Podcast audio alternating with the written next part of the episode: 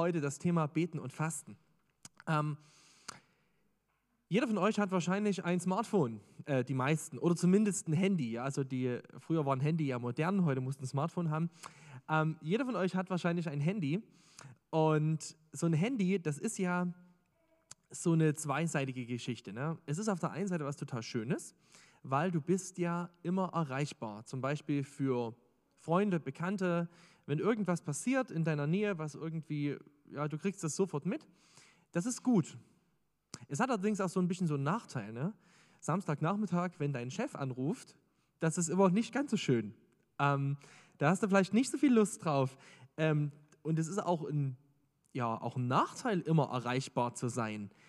Es setzt uns ziemlich unter Druck und unter Stress, manchmal dieses kleine Gerät in der Hosentasche, weil je nachdem, wer da gerade anruft, wenn das jemand ist, wo du dich freust, wenn es dein bester Freund ist oder so, ja, dann ist das schön, dann gehst du da gerne ran, weil da weißt du, ach toll, können wir mal wieder quatschen.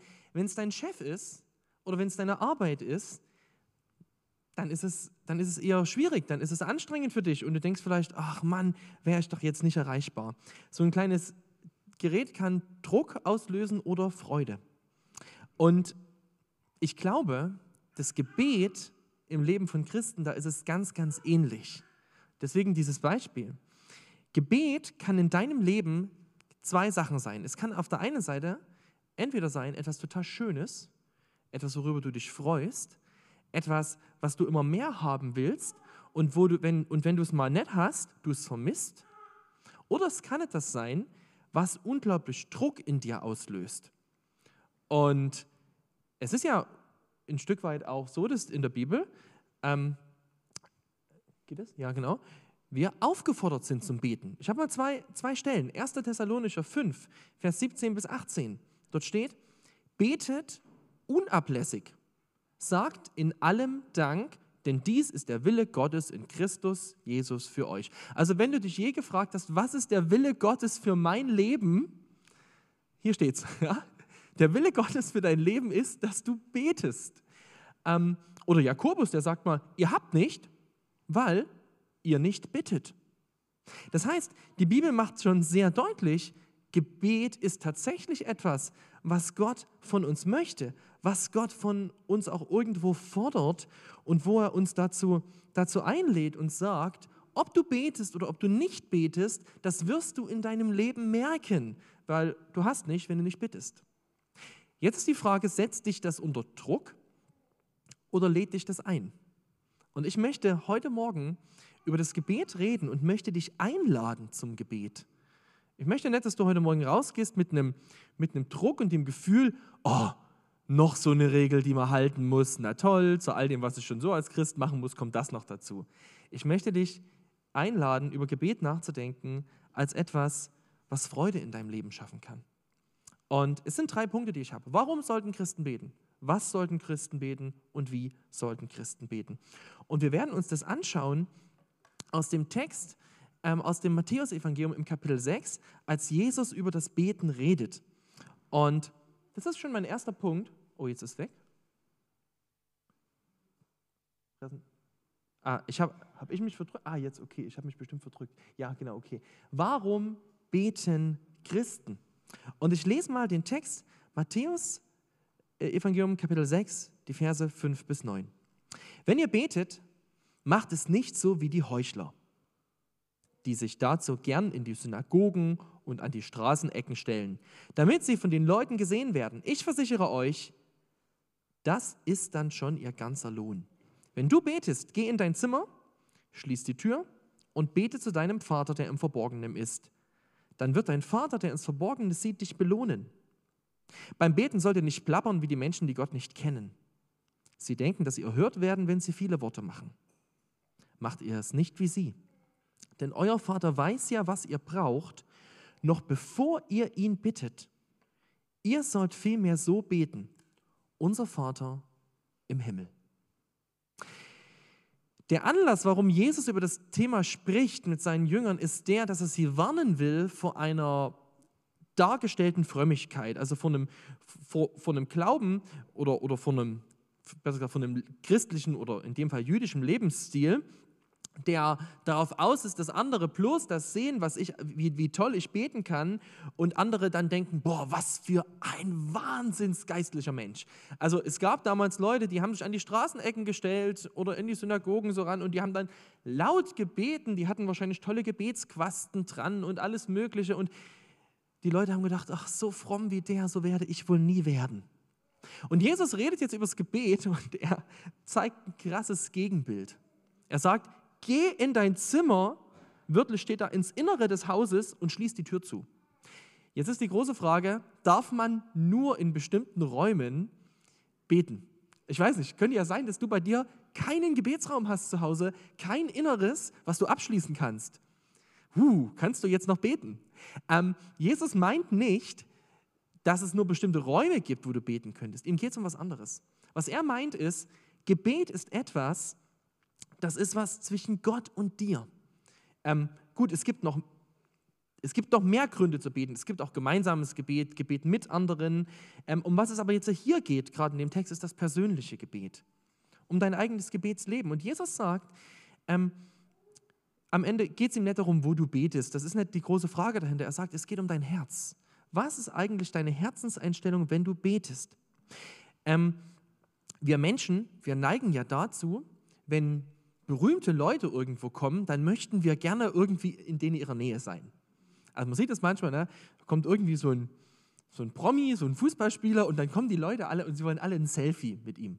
Ja? Das liegt nicht unbedingt daran, dass sie diesen Fußballspieler zwingend äh, am allerbesten finden oder so.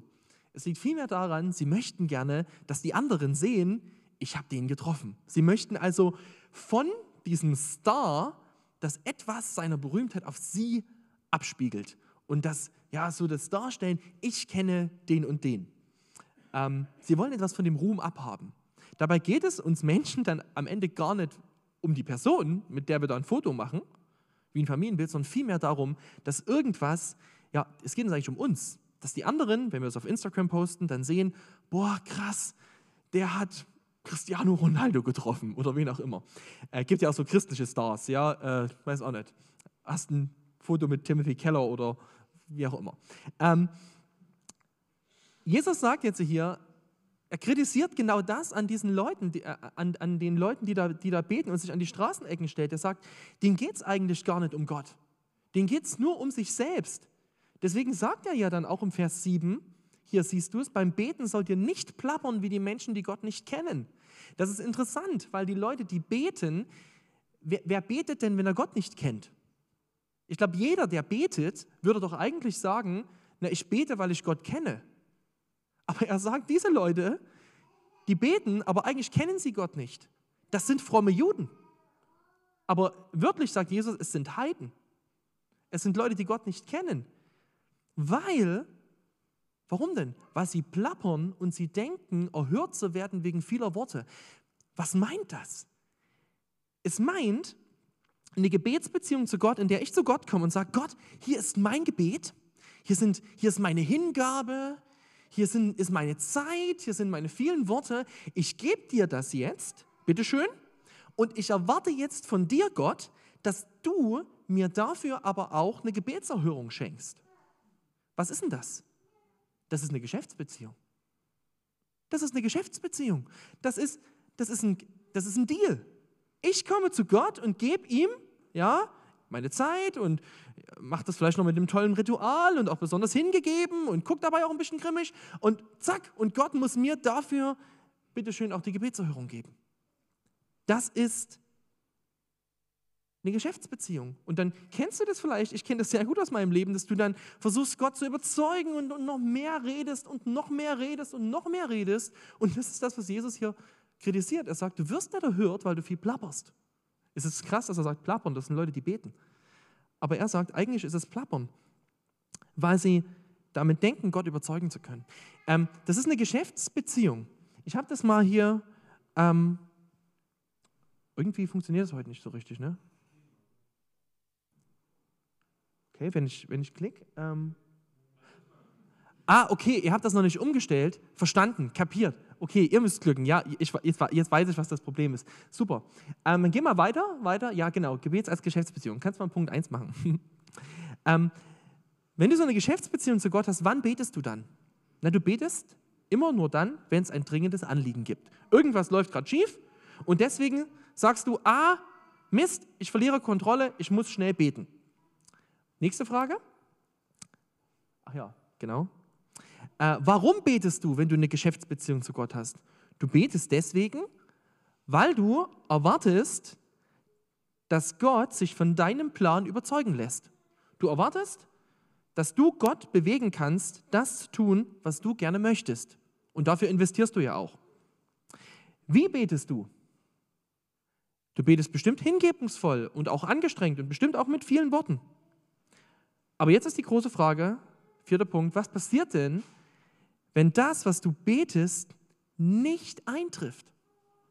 Was passiert dann? Ja, dann, dann zweifelst du. Und zwar zweifelst du entweder an dir, an deinem Glauben. Habe ich genug gebeten? Habe ich genug geglaubt? Habe ich mich gut genug in der Zeit benommen? Oder du zweifelst an Gott und du sagst, ich habe doch alles gemacht, Gott, ich war gehorsam, ich habe gebeten und du hast nicht gemacht, was ich dich gebeten habe, also musst du ein gemeiner Gott sein. Dann bist du nicht liebevoll. Dann guck mal, du hast dich nicht an unseren Deal gehalten. Ähm, und das nächste, was ist denn dann Gebet für dich? Wenn Gebet, ähm, wenn du so betest, dann ist Gebet für dich immer Leistungsdruck. Es ist immer Druck. Es ist immer eine Pflicht. Es ist sowas wie Arbeit. Du kommst zu Gott und du hast den Eindruck, du musst ihm etwas aus den Rippen schneiden. Und das Interessante ist nochmal die Frage, wann betest du denn nicht? Nächster Punkt, ja. Wann betest du denn nicht? Ja, du betest dann nicht, wenn alles gerade in Ordnung ist. Oder wenn du im Urlaub bist. Warum sage ich das mit dem Urlaub? Weil ich das aus meinem Leben kenne. Das, was ich euch gerade erzähle, das ist etwas, was mir mal aufgefallen ist in meinem Leben, als ich im Urlaub war. Ich dachte immer, ah, ich habe eigentlich ein gutes Gebetsleben. Und ja, dann war ich im Urlaub und im Urlaub habe ich festgestellt, dass ich nicht gebetet habe. Und ich habe mich gefragt, warum bete ich nicht im Urlaub? Und dann habe ich gemerkt, das hat einen ganz einfachen Grund. Viele Gebetsanliegen, die ich hatte, die hatten mit meiner Arbeit zu tun, hatten mit Gemeinde zu tun, mit Menschen zu tun, mit äh, Projekten zu tun. Und im Urlaub, da hatte ich ja Urlaub da wollte ich ja nicht mich die ganze Zeit um solche Dinge drehen. Also habe ich für die Sachen dann nicht gebetet, weil ich wollte mich ja nicht immer an die Arbeit erinnern. Aber was mir dann aufgefallen ist, da mehr war es irgendwie auch nicht. Es war irgendwie nicht mehr da im Gebet, als nur dieses Bitten äh, und, und irgendwie diese Geschäftsbeziehung. Und ich habe gemerkt, mir fehlt da doch was. Mir fehlt doch so eine Ebene, wo es mal nicht darum geht, dass ich Gott was bitte und er handelt und wie auch immer, sondern so eine Ebene, wo ich einfach bei ihm bin. Und das ist das, was Jesus jetzt sagt in dem Vers 8. Er sagt, macht es nicht wie sie, betet nicht so, denn euer Vater im Himmel weiß ja, was ihr braucht, noch bevor ihr ihn bittet. Ja, was bringt denn dann beten, wenn Gott schon lange weiß, was ich ihm sagen werde? Dann ist der ganze Deal doch sinnlos, könntest du jetzt denken. Nee, genau darum geht's. Jesus sagt uns hier, Gott weiß, was du brauchst, noch bevor du ihn bittest. Weißt du, was der Beweis dafür ist, dass Gott es wirklich weiß? Jesus Christus kam auf diese Erde und ist für, hat für dich das Leben gelebt, was eigentlich du hättest leben müssen und ist für dich den Tod gestorben, den du verdient hättest. Und das vor über 2000 Jahren oder vor 2000 Jahren. Er hat es gemacht und meine Frage ist, hast du ihn darum gebeten, dass er das tut? Nein, niemand von uns, wir waren doch gar nicht auf der Welt. Aber Gott hat es für dich schon gemacht, noch bevor du ihn überhaupt hättest bitten können. Und überhaupt, dass du überhaupt an ihn glauben kannst, das liegt daran, dass er dir Glauben möglich gemacht hat. Und was siehst du daran? Gott hat sich um dein aller, aller, allergrößtes Problem schon gekümmert, noch bevor du ihn je hättest bitten können. Das Kreuz beweist dir, dass Gott wirklich, wirklich, wirklich weiß, was du brauchst dass er wirklich weiß, was du brauchst und dass er der ist, der dem, der ihm vertrauensvoll entgegenkommt, der mit ihm mit, mit Glauben zu ihm kommt, gerne Gutes tut. Weißt du, es geht hier am Ende um dein Gottesbild. Was glaubst du, wer Gott ist? Ist Gott für dich so ein knausriger Gott, der im Himmel sitzt, dem du alles abbringen musst? Oder glaubst du, das, was hier steht, dass er dein Vater ist, der weiß, was du brauchst, noch bevor du ihn bittest. Und das ist das Interessante, warum beten Christen? Warum beten wir? Wir beten nicht, weil wir Gott überzeugen müssten, Gutes zu tun. Gott hat sich entschieden, schon für dich. Seine Liebe zu dir wird nicht mehr, nicht weniger werden. Sie ist am Kreuz bewiesen. Aber wir beten, weil wir damit zum Ausdruck bringen, Gott, wir vertrauen dir. Und ja, es macht den Unterschied, ob du betest oder nicht. Natürlich. Ihr habt nicht, weil ihr nicht bittet, aber es geht dabei nicht um Leistung, es geht um Vertrauen. Es geht darum, zu sagen, Gott, ich komme zu dir im Vertrauen, dass du für mein Leben Gutes hast. Und jetzt ist die große Frage, wie betet denn jemand, der so eine Vaterbeziehung hat? Das erste ist, ähm, wann betet er denn? Er betet kontinuierlich, im guten und in schlechten Zeiten. Vielleicht sogar tagsüber, am Kaffeetisch, äh, weiß auch nicht, im Büro. Und, und er betet, er betet nicht nur dann, wenn es bremslich wird, er betet, weil er sein Leben mit seinem Vater teilen will. Der nächste Punkt, warum betet denn jemand, der eine Vaterbeziehung hat? Er betet, weil er weiß, er kommt zu dem, der sich schon lange entschieden hat, dir das Beste zu geben.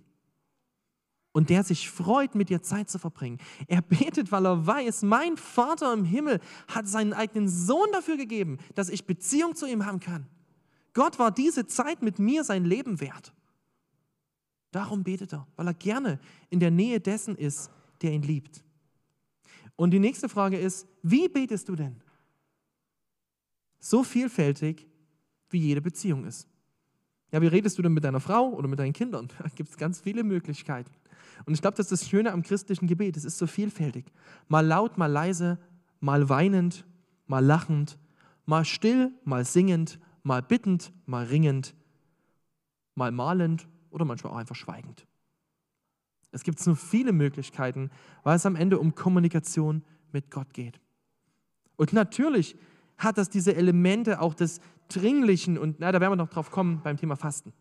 Okay, nochmal, gehen wir nochmal kurz weiter. Ein Punkt auf der Präsentation. Was passiert denn, wenn du eine Vaterbeziehung zu Gott hast und das, was du bittest, passiert nicht? Dann entscheidest du dich gegen dein Gefühl, trotzdem zu vertrauen, dass Gottes Wege, auch wenn du sie nicht fassen kannst, höher sind als deine Wege. Jesaja sagt mal, oder Gott sagt im Jesaja-Buch: Meine Gedanken sind nicht eure Gedanken und eure Wege sind nicht meine Wege. Denn so hoch der Himmel über der Erde ist, so weit reichen meine Gedanken über alles hinaus, was ihr euch denkt, und meine Möglichkeiten über alles, was für euch machbar ist. Ich weiß, dass vielleicht die größte Herausforderung im Gebet die ist, dass wir beten, dass wir vielleicht auch lange beten und dass wir auch überzeugt sind davon, dass das, was wir beten, auch das Richtige ist, weil wir gegen etwas augenscheinlich Schlechtes beten. Und, es, und, dann passiert es nicht. Es gibt nicht immer eine einfache Antwort darauf, aber vielleicht hilft dir doch diese Antwort, die uns die Schrift gibt, dass Gottes Gedanken größer sind als unsere Gedanken. Und dass am Ende alles, auch, ne, Schlechte Umstände sind, Gott sagt nicht einfach, nimm die schlechten Dinge in deinem Leben als was Gutes an. Die sind schlecht. Aber er sagt im Römerbrief im Kapitel 8, dass alle Dinge, die uns geschehen, zu unserem Guten mitwirken müssen. Das ist Gottes Versprechen an dich. Er sagt, alles, was passiert, werde ich nutzen zu deinem Besten. Und es wird viele Dinge geben, die wir in diesem Leben nicht verstehen. Wir werden nicht verstehen in diesem Leben, wie Gott das geschafft hat, zu unserem Besten mitzuwirken das bleibt für die Ewigkeit. Dass wir verstehen, wie Gott das gemacht hat. Das ist sein Werk. Das ist seine Meisterleistung, weil seine Gedanken sind größer als unsere Gedanken. Aber was du vertrauen darfst, und das ist das Gute, du darfst vertrauen, ich komme zu einem Gott und er hat es im Blick. Und selbst wenn sein Arm sich nicht bewegt, selbst wenn das nicht passiert, was ich mir wünsche, werde ich trotzdem weiter dafür beten, werde ich trotzdem mein Herz weiter vor ihm bringen und ich werde ihm vertrauen, selbst gegen mein Gefühl. Und das ist nicht einfach, das weiß ich aus eigener Erfahrung. Ich weiß, dass es nicht einfach ist. Ähm, und es ist immer schwierig, sowas von hier vorne zu predigen, weil es sich so einfach anhört mit ein paar Worten von hier vorne Sonntag früh. Es ist nicht einfach. Aber deswegen ist Gebet auch etwas, was wir lernen dürfen. Am Ende ist Gebet der Ausdruck deiner Beziehung zu Gott und es ist am Ende ein Lernen, einen Gott kennenzulernen. Und so wie du mit deinem Partner lernen musstest zu reden, mit deinen Kindern lernen musst zu reden, mit Freunden immer weiter sich Freundschaft vertieft, so ist es auch mit Gott. Und du wirst ihn besser kennenlernen. Und deswegen einfach nochmal so ähm, der Gedanke, was ist denn Gebet für dich dann eigentlich? Es ist nach Hause kommen. Vielleicht würde ich so am besten sagen.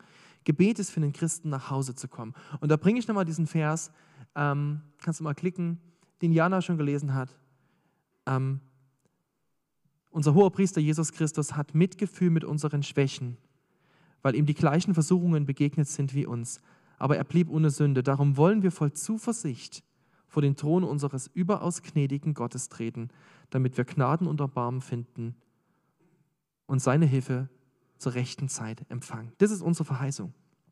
Okay, jetzt war das ein ganz schön langer erster Punkt. Ich komme zu meinem zweiten Punkt. Was sollen denn Christen jetzt beten? Und das ist jetzt nochmal ganz spannend, weil jetzt gehen wir mal ganz kurz durch das Gebet, was Jesus seinen Jüngern lehrt. Jesus bringt ihnen jetzt nämlich ein Gebet, was sie beten können. Und dieses Gebet, das Vater unser, das zeigt uns, was wir beten können. Und es kann dir eine große Hilfe sein in deinem alltäglichen Gebetsleben, wenn du sagst, ich weiß gar nicht so richtig, was soll ich denn da beten, das als Struktur zu nutzen. Wie beginnt denn das Gebet, was Jesus lehrt. Es beginnt mit unser Vater im Himmel. Der Fokus liegt also zu Beginn dieses Gebetes auf deiner Beziehung zu Gott.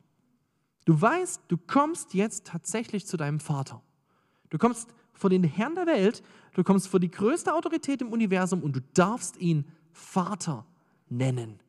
Vielleicht fühlst du das nicht immer so, aber du darfst dich auf die Wahrheit stellen, dass wenn du in Christus bist, wenn du an Christus glaubst, du in Christus kommst. Und deswegen Christus deine Vergangenheit, deine letzte Woche alles geklärt hat und auch deine Zukunft in Christus liegt und du deswegen kommen darfst in Christus und dir wegen Christus Gottes Ohr nicht verschlossen ist. Du kommst also, und ich habe sie drunter geschrieben, es ist eine Erinnerung, in welcher Stellung du kommst. Und dann geht das Gebet weiter. Geehrt werde dein heiliger Name. Dieses Gebet beginnt damit, dass der Beter sich auf Gottes Namen, der Name steht für seinen Charakter, auf sein Wesen konzentriert und sagt, zu wem komme ich jetzt eigentlich? Und wenn du dir darüber Gedanken machst in deiner Gebetszeit, dann trittst du raus aus, den ganzen, aus deinem Hier und Jetzt und trittst in den Bereich, wo du auf Gott schaust und merkst, wie ist denn dieser Gott? Vielleicht liest du einen Psalmen ja, und betest einen Psalmen, um dich daran zu erinnern, wie ist denn dieser Gott? Es ist ein allmächtiger Gott. Es ist ein gnädiger Gott. Es ist mein Vater. Es ist die höchste Autorität. Und, und du weißt, du kommst jetzt zu einem Gott, dem wirklich alle Macht gegeben ist. Wenn du jetzt deine Anliegen loswirst, dann bringst du ihn an die Stelle, wo wirklich alle Macht liegt. Und dann kommt der nächste Vers.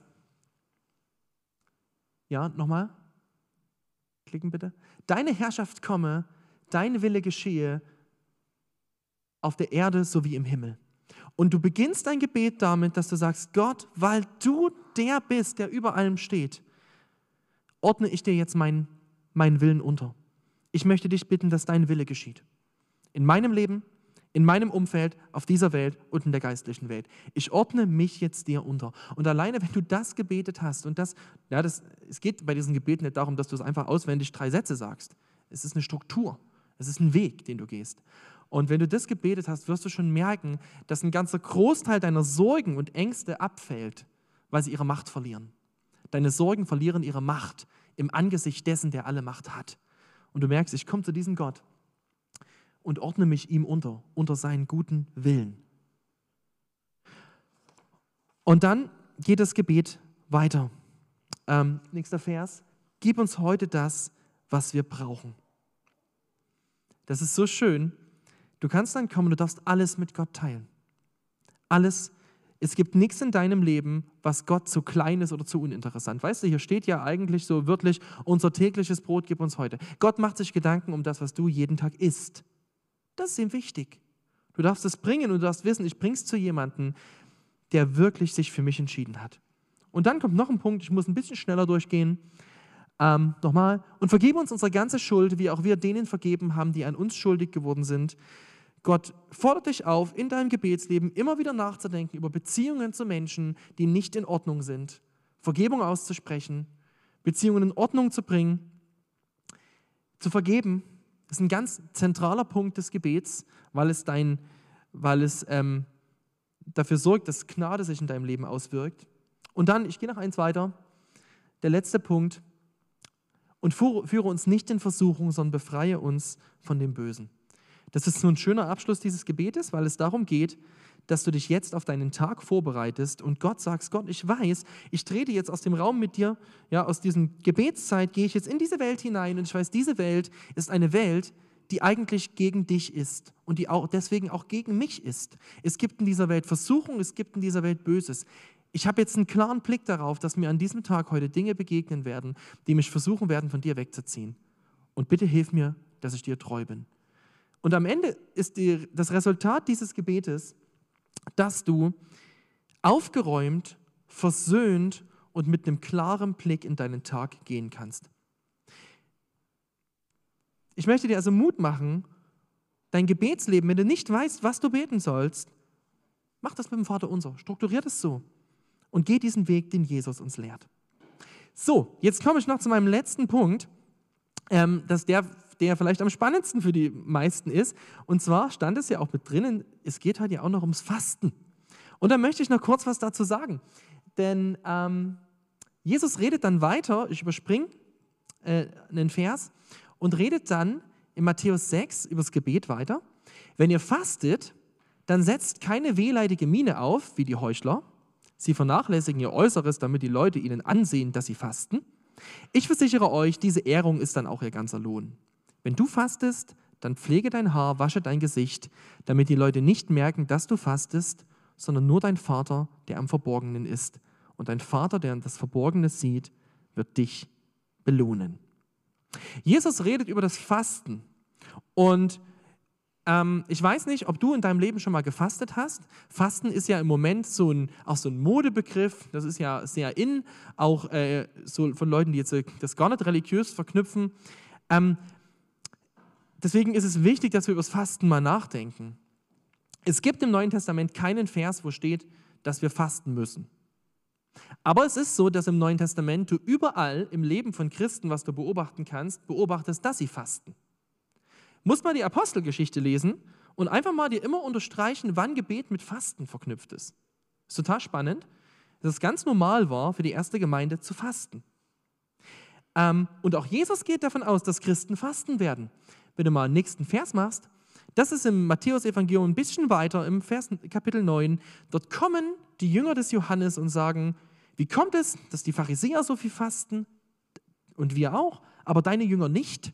Und Jesus sagt dann: können die Hochzeitsgäste denn trauern, wenn der Bräutigam bei ihnen ist? Die Zeit kommt früh genug, dass der Bräutigam ihnen weggenommen sein wird, dann werden sie fasten.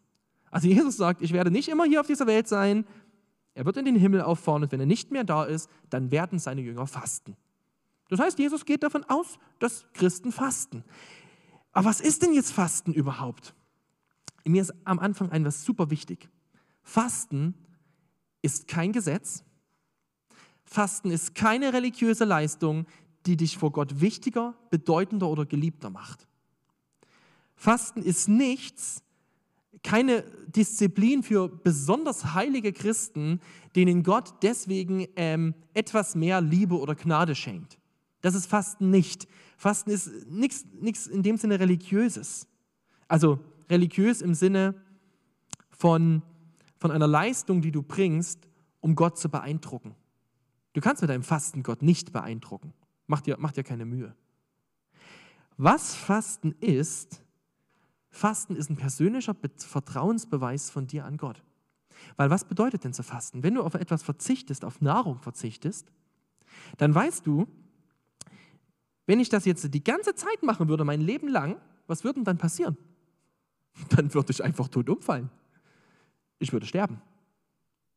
Das bedeutet, im Fasten liegt der Gedanke inne, ich verzichte auf etwas Lebensnotwendiges, um Gott damit auszudrücken, dass ich ihm mehr vertraue als allem anderen. Fasten ist etwas ganz Persönliches zwischen dir und Gott. Und ich möchte dir mal so sechs Gründe nennen, warum du fasten solltest als Christ. Die habe ich mir nicht selber ausgedacht, die sind von Wayne Crudham und der hat es total schön mal auf den Punkt gebracht. Das erste, Warum sollten wir fasten? Fasten vermehrt deine Demut und deine Abhängigkeit zu Gott. Wenn du auf etwas verzichtest, was lebenswichtig ist, dann drückst du damit aus, Gott, ich ordne mich dir unter und ich bin von dir abhängig. Und das muss ich vielleicht an dem Punkt nochmal sagen. Beim Fasten geht es nicht, Fasten ist nichts Isoliertes, wo du einfach nur auf etwas verzichtest.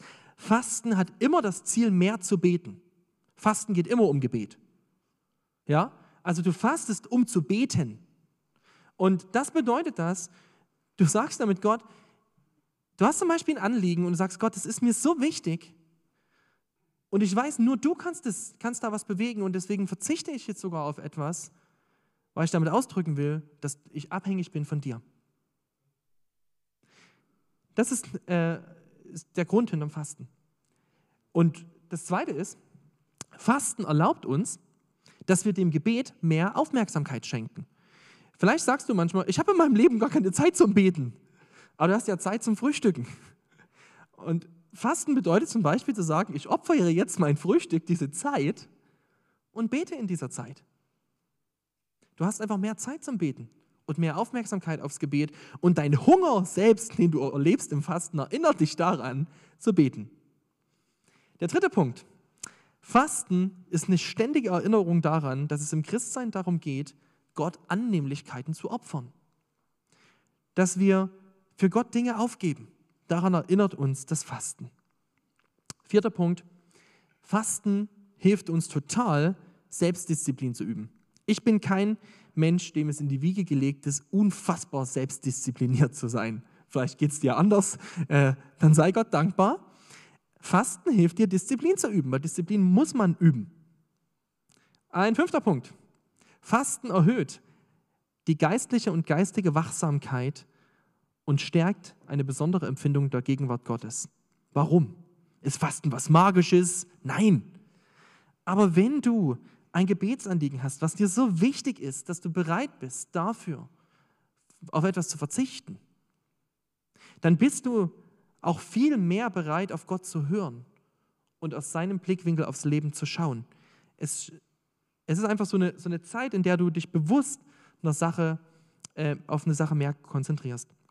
Und der letzte Punkt, Fasten bringt die Ernsthaftigkeit und Dringlichkeit von deinen Gebeten zum Ausdruck. Okay, jetzt fragst du dich vielleicht, hm, okay, wie macht man das denn jetzt mit dem Fasten? Achso, ich habe mal drunter geschrieben, einen Satz, den finde ich ganz gut. Das hat mal jemand so definiert. Fasten bedeutet, mein Gebetsanliegen zu unterstreichen. Das finde ich eigentlich schön zusammengefasst. Ja, du hast ein Anliegen und du einen dicken Strich machst du drunter, indem du fastest. Ähm, was, wie, wie, wie fastet man denn jetzt konkret? Und das ist erstmal was total Gutes, was ich dir sagen will. Ähm, wenn ihr könnt mal mal klicken. Ja. Das Ziel vom Fasten, das ist immer Gebet, immer mehr Gebet. Das ist erstmal das Ziel. Also es geht nicht darum, dass du irgendwie vor Gott eine religiöse Leistung bringst oder besonders, ja, Jesus sagt das ja auch in dem Vers, der sagt, es soll gar niemand mitkriegen, dass du fastest. Ja, es gab damals Leute, die haben gefastet und haben dann extra ein Sacktuch angezogen und die sahen ganz abgemagert aus und haben überall so wehleidig geguckt. Und Jesus sagt, mach das nicht, wasch dir dein Gesicht, zieh dich ordentlich an, soll niemand merken, ist eine Sache zwischen mir und dir. Fasten hat nämlich das Ziel, dass du mehr betest.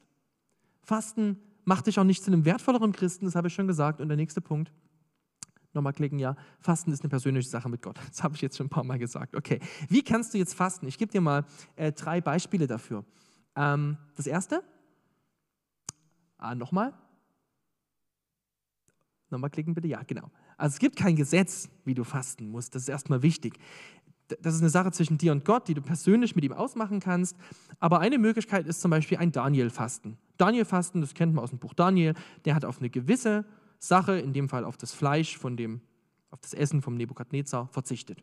Du kannst zum Beispiel sagen, für eine gewisse Zeit verzichte ich auf Schokolade, Alkohol, Serien, mein Smartphone, was auch immer. Nie mit dem Ziel, dass Gott dich deswegen mehr lieb hat, sondern immer mit dem Ziel, mehr zu beten. Wenn du merkst, dein Smartphone, das bringt dich immer wieder dazu, dass du viel Zeit verschwendest, sagst du, ich leg's weg und dafür bete ich lieber. Was kannst du noch machen zum Fasten? Noch ein Klicken? Nochmal klicken bitte. Ein 23-Stunden-Fasten. Du kannst zum Beispiel sagen, ähm, ich verzichte auf mein Frühstück, auf mein Mittagessen, auf mein Kaffee trinken und esse erst wieder am Abend. Das ist eine relativ einfache Möglichkeit zu fasten, ähm, die du auch gut überlebst, ähm, aber wo du eine Möglichkeit hast, das einfach mal auszuprobieren. Und das nächste ist nur Ideen, ne? so ein drei Wochen Fasten. Das habe ich jetzt da mal gehört von einem Brasilianer, von dem Roberto Botrell. Der hat das ein bisschen dazu motiviert, gesagt, versuch doch mal eine Woche lang aufs Frühstück zu verzichten, in der nächsten Woche auf Frühstück und Mittagessen und in der Woche darauf auf dein Frühstück, Mittagessen und dein Kaffee trinken. Ähm, wichtig ist dabei, das sind jetzt nur Ideen. Es ist am Ende, die Frage ist nicht, es gibt dafür keine Regeln. Die Frage ist einfach, willst du irgend, auf irgendwas verzichten, um damit auszudrücken, Gott, dass dir ein Anliegen besonders wichtig ist? Und ähm, darum geht es am Ende beim Fasten. Da möchte ich dir einfach dazu Mut machen. Ich bin jetzt am Ende meiner Predigt und ich habe so am Ende für dich eine Frage. Was wirst du dir mitnehmen für deine Gebetszeit aus dieser Predigt? Ähm, und ich will dir Mut machen, einfach mal einen Schritt zu gehen. Vielleicht sagst du, ich möchte jetzt versuchen, mein Gebet mal nach dem Vater unser zu strukturieren. Vielleicht sagst du auch, Mensch, ich habe wirklich ein Anliegen in meinem Leben, ich würde das mit dem Fasten gern mal ausprobieren. Ähm, ich möchte dazu Mut machen. Gebet ist, ist, eine, ist was, was wir lernen. Und beim Lernen ist das Wichtigste immer, dass du irgendwann anfängst. Es ist nicht wichtig, dass du es gleich sofort kannst. Wichtig ist, dass du anfängst. Und das darfst du, du darfst anfangen. Anfangen dafür, dazu, zu deinem Vater im Himmel zu kommen, der schon weiß, was du brauchst und der sich darüber freut, wenn du deine Zeit ihm gibst und ihm damit zeigst, dass er wirklich der ist, dem du vertraust. Und es ist nicht einfach. Ich rede heute Morgen zu euch nicht als jemand, der sagt, dass er alles das hier in Perfektion lebt. Das wäre vermessen und großer Quatsch. Ich glaube, Gebet ist Kampf. Und ganz ehrlich, in meinem Leben ist es ein Riesenkampf. Ein Riesenkampf, mir die Zeit zu nehmen zum Beten. Ich finde es nicht einfach. Aber ich wünsche uns das und ich wünsche es dir, ich wünsche es mir, dass wir das erleben. Ich beende mit einem Zitat von Martin Luther. Der hat nämlich was Schönes gesagt, der hat vieles Schönes gesagt, kann man immer zitieren beim Gebet, den Martin. Äh, der hat gesagt, heute habe ich viel zu tun, deswegen muss ich viel beten. Finde ich einfach einen schönen Satz. Damit beende ich meine Predigt und ich bete nochmal, ihr könnt nochmal aufstehen. Wir beten. Passt ja zur Predigt nochmal zu beten am Ende. Herr Jesus Christus, ich danke dir, dass du der bist, der uns vor den heiligen Gott treten lässt als Kinder, weil wir in dir sind. Und Herr, unser Herz ist so unfassbar religiös. Wir sind so schnell dabei zu denken, dass wir mit dir handeln, dass wir dich beeindrucken müssen, dass Gebet für, uns Druck wird. Herr, ich möchte dich bitten, dass wir das lernen, dich am Ende kennenlernen im Gebet, wie du wirklich bist. Und ich bitte dich, dass du so eine Sehnsucht in uns äh, anfängst zu beten und dass das irgendwie so eine sowas wird in unserem Leben, was wir nicht mehr missen wollen. Und ich möchte dich bitten für jeden, der heute Morgen sich vielleicht etwas vorgenommen hat jetzt in diesem Gottesdienst und sagt, doch, das ist ein Schritt, den ich gehen kann, dass du ihn dazu segnest, dass du ihm dazu die Disziplin gibst, das zu tun, dass wir es morgen nicht vergessen haben und nicht uns ablenken lassen von so einem Gedanken wie, ich habe doch sowieso keine Zeit. Beten spart Zeit. Hab Dank dafür. Amen.